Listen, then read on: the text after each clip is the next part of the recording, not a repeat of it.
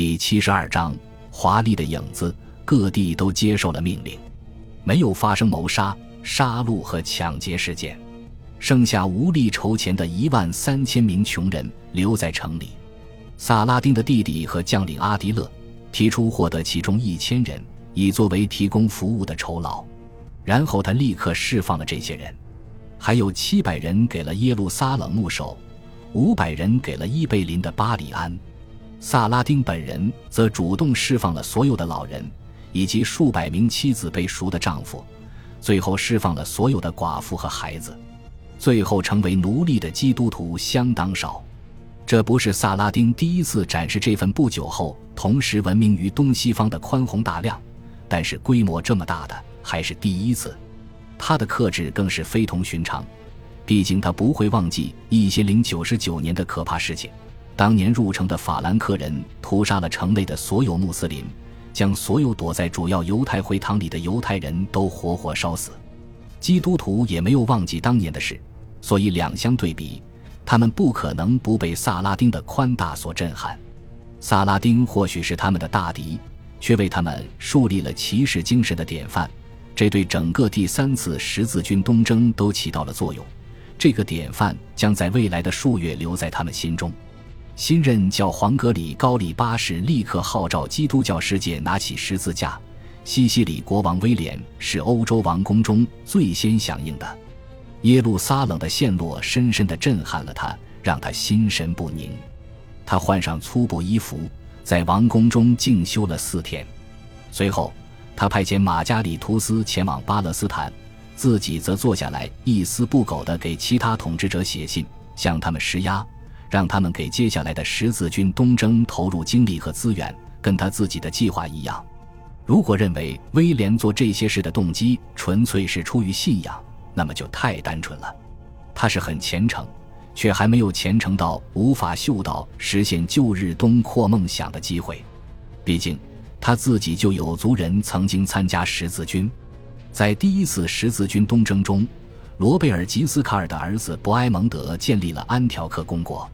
第二位是威廉的祖父罗杰二世，他用十字军东征获得了更高的声望，还偶然的变得更加富有，而且没有在巴勒莫引发骚动。此时，他有机会在第三次十字军东征中完成同样出色的功业吗？他是时候为自己在西方世界争一个合理的位次了。在写给其他国王的书信中，他小心地强调。前往黎凡特的海路比穿过巴尔干和安纳托利亚的危险山路更具优势。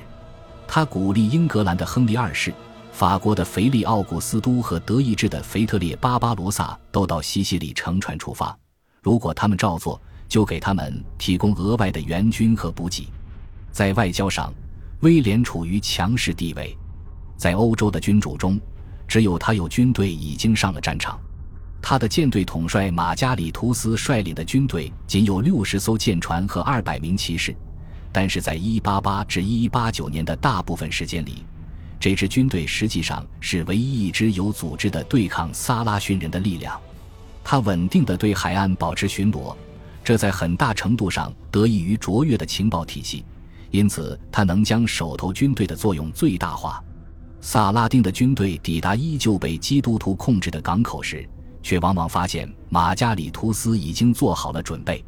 一八八年七月，萨拉丁听闻马加里图斯抵达的黎波里外海，便停止进攻骑士堡，准备对付来自的黎波里的攻击。萨拉逊人又以同样的方式转向迈尔盖卜和拉塔基亚，以及之后的提尔。毫无疑问，年轻而潇洒的舰队统帅在这两年间以新海神而闻名。他在整个基督教世界获得了传奇般的声誉。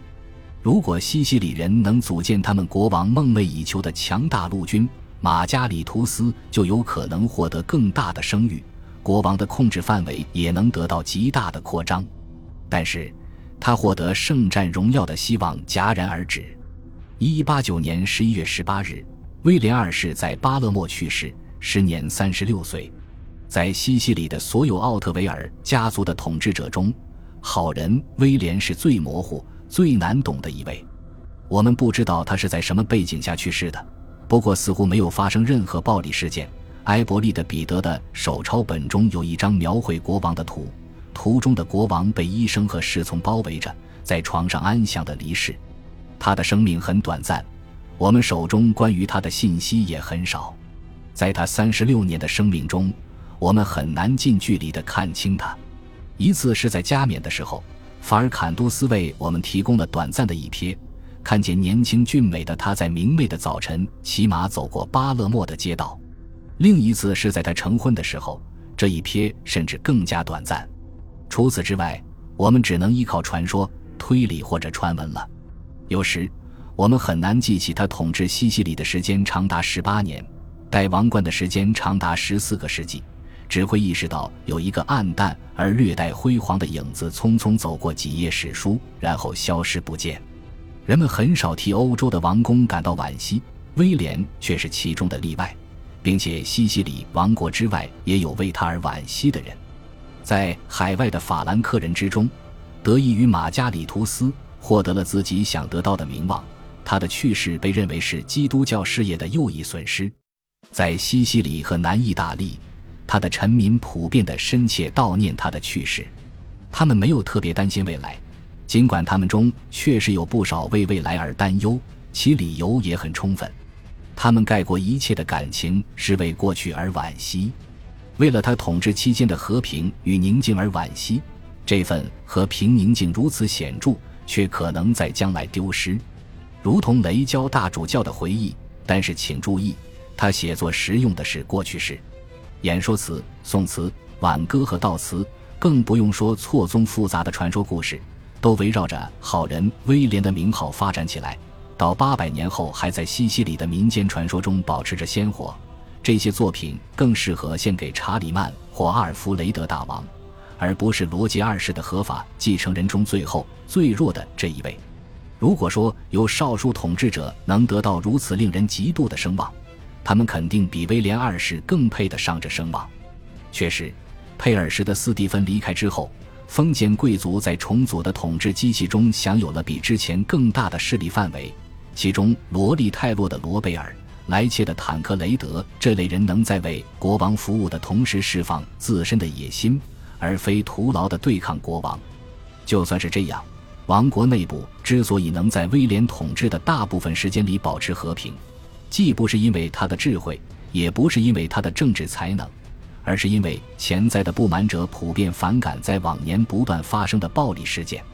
似乎在西西里王国建立之后，谋反与叛乱的故事就没有在这块土地上中断过。人们突然自我叩问：有哪位反叛者获得了好处？有几个逃过了处死、毁坏肢体或监禁的惩罚？认清政治现实。接受奥特维尔家族的统治，尽可能的集中力量发展一直在增加的国家财富，难道不是更好的选择吗？突然间反叛销声匿迹，在这个过程中，不需要特别称赞威廉，同时，威廉还需要受到很多诘问。他的统治未能增强国家，相反，他采用了所有国家所能采用的最危险、最不负责任的对外政策。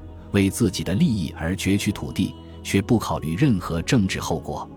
威廉所有的攫取土地的尝试都宣告失败。他一次次为军事行动而搬空国库，最后只换来了失败和耻辱。这些可无法充当开脱的借口。我们也不能说威廉是在沿用罗贝尔·吉斯卡尔当年的做法。罗贝尔是一位冒险者，他的成就是在混乱中建立统治。威廉是受过徒有礼的国王。统治着一个有影响力、兴盛的王国，他对自己的臣民和当时的其他统治者负有道德责任。如果他能跟罗贝尔一样，在冒险活动中亲自带兵，或许人们会更同情他。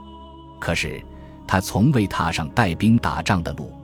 对其他人而言，这些只是能满足他们主人野心的任务，吃力不讨好。国王自己只会退回后宫，待在辉煌的宫殿里。等待结果。如果仅有以上这些，威廉就已经要遭到指责了。但这还不是全部，他还需要为整段西西里人的史诗中最具灾难性的决定承担骂名。批准康斯坦斯的婚事，他知道，如果他去世时还没有子嗣，王位就归康斯坦斯了。他结婚这么久，肯定明白乔安娜可能到最后也不会给他生下儿子。他的确可以抛弃乔安娜，再娶一个妻子，但是，谁又能保证他的第二次婚姻能为他带来子嗣呢？与此同时，康斯坦斯和王国之间可以划等号。他让康斯坦斯嫁给霍恩施陶芬的亨利，就相当于为诺曼西西里的死刑命令签了字。英俊代表不了什么，对君王来说更是如此。加上年轻、貌美和虔诚还是不够。这个最后一位合法的奥特维尔家族的国王，不算值得学习的人物。除了蒙维阿莱主教座堂，比起纪念神明，更多的是纪念他。只有一件真正的成就可以归功于他。